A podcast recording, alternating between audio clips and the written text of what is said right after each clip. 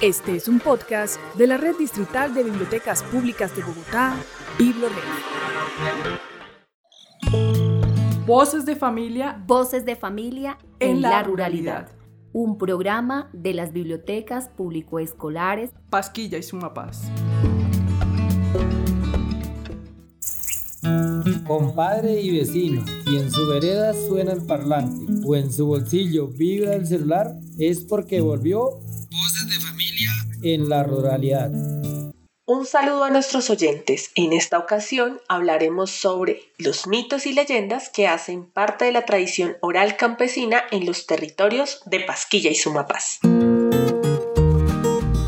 Venga amigo, compadre y campesino, cuidamos la tierrita y la tierrita nos cuida.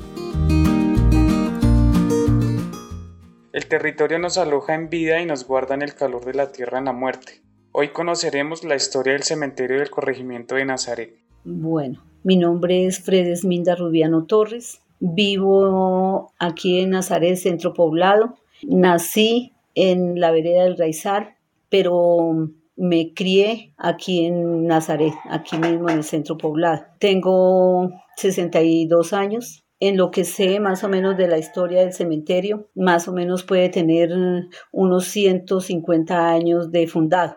Cuenta la historia que mm, ese lote fue donado por un señor que era llamado Salvador no estoy muy segura de, de, eso, pero era un señor Salvador Dimaté. Al parecer él también fue mm, sepultado ahí mismo en el, cementerio. Hay otras figuras, de pronto líderes eh, comunales de las diferentes veredas, de las sopas, de las ánimas y pues eh, posiblemente de aquí mismo de Nazaret. Sin embargo, hay algunas tumbas que ya están como un poco olvidadas y se han perdido los nombres, se han perdido, eh, digamos, la las, mm, señalización de, de las personas que fueron sepultadas ahí hasta la, fecha, pues ahorita ya la, la, comunidad prácticamente es la que le han puesto mano para el arreglo, para mantenerlo bien arreglado.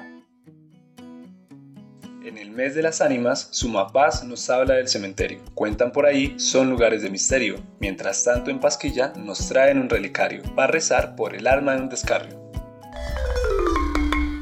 llegaron los aviondos y las aviondas. De la tierra las semillas y las cosas campesinas. Hay veces que el amor puede ser pecado. Esta es la historia de dos primos hermanos que cuentan los que saben se enamoraron. La candileja. Los habitantes de la ruralidad coinciden en que la candileja es una gran bola de fuego con tres iluminarias, es decir, tres llamas independientes pero que están juntas, sin embargo, su origen sí tiene diversas versiones. Don Lázaro Vanegas, de la vereda Quida Baja, nos cuenta que la candileja se creó porque una mujer en tiempos muy antiguos había quemado a sus hijos porque no tenía para darles de comer. Es una llamarada que al verse cerca está lejos y al verse lejos está cerca. Por lo general, este ser místico se aparece a personas que tienen mala voluntad como los infieles, los padres irresponsables o los niños maleducados. Por otro lado, Doña Belarmina de la vereda Pasquilla nos cuenta que la candileja se creó por la infidelidad entre los compadres, la mamá del niño y el padrino del niño. Y por eso las tres llamas representan a los dos infieles y el niño, por lo que la llama del medio intenta separarlos. La candileja se les aparece a las personas infieles como señal de advertencia. Los abuelos cuentan esta historia una y otra vez para escarmiento o lección moral a sus hijos y nietos. En el frío del funeral la vecina se puede enfermar. Habrá que ir corriendo donde Jacinto, donde Juan, para curar a la muchacha de este mal. Canela, toronjil, romero, manzanilla, sábila, albahaca. Sana que sana, colita de vaca.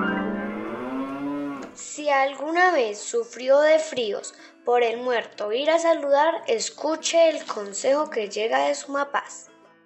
Mi nombre es Lucila Runza, vivo aquí en la localidad 20 de Sumapaz. Yo les quiero contar que hay remedios para sacar el frío a los bebés de cuando se llenan de difunto. Entonces el primero es sirve cocinar, se coge bastante ruda, se cocina y con esa agüita se baña el bebé. O si no, siete hierbas aromáticas primordial una que se llama tinto. Esa se coge y se buscan, por ejemplo, la hierbabuena, la albahaca, el romero. Se juntan siete hierbas de diferentes sabores, de diferentes olores. Se cocina y también se baña el bebé con esta agüita bien tibiecita. Eso también saca el hielo. De última sé una que eh, me enseñaba mi abuelita, mis abuelos, y esa es cuando matan una vaca eh, preferiblemente que sea de color negro y se desviste al bebecito y se echa en esa panza, sí, la panza a la res, ahí se mete y se envuelve en una sábana blanca y esa calor también saca el frío de difunto. Esto, este hielo, pues uno a veces lleva a los bebés al médico y los médicos no conocen esto, pero es helado de difunto porque uno pues a veces no tiene como mamá precaución, va a un entierro, alza al bebé y si uno no lleva ninguna medida de protección, ese hielo se transmite a los bebés. Después del consejo de Sumapaz, los invitamos a escuchar ahora las historias que desde Pasquilla llegan. Entre la rana, el tejo y el cucunubá. Entre la chicha y el guarapo. Las reminiscencias vienen y van. Entre las localidades de Usme, Ciudad Bolívar y Sumapaz se encuentra la Laguna Encantada. Escuchemos en voz de los pasquillunos la importancia que tiene para el territorio. La Laguna Encantada. En la vereda Chisacá, cercada por el inmenso páramo del Sumapaz, se encuentra la Laguna de los Tunjos.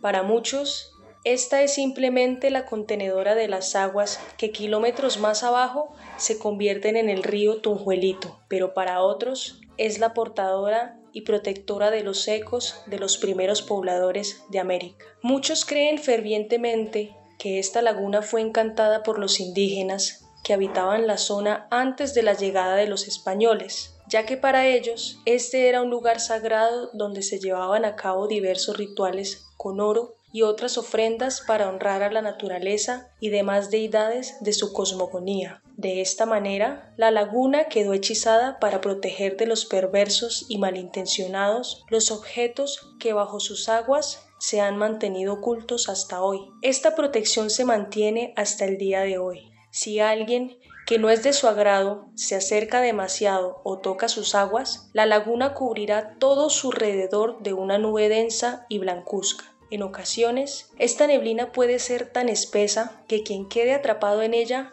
no podrá ver nada a más de un metro de distancia. Así, muchas personas que no conocen bien el lugar podrían perderse caminando grandes distancias en el sentido equivocado o dando vueltas en el mismo lugar, pasando cerca del camino correcto, pero sin hallarlo. Otras voces cuentan que de vez en cuando en cercanías de la laguna se pueden encontrar tunjos, seres dorados muy pequeños. Para atraparlos es necesario cubrirlos de sal. Acto seguido, estos se solidificarán y convertirán en oro. Pero si ellos logran huir, grandes calamidades ocurrirán a la persona que lo deje escapar. ¿Quieres compartir fotos o algún recuerdo, copla o canción? Te esperamos en Biblioteca Público Escolar Pasquilla y Sumapaz o comunícate a través del número 322-368-3551 o al 313-745-9116. Ya nos vamos despidiendo, pero solo por un ratico. Volveremos con más datos sobre el campo bien pronto.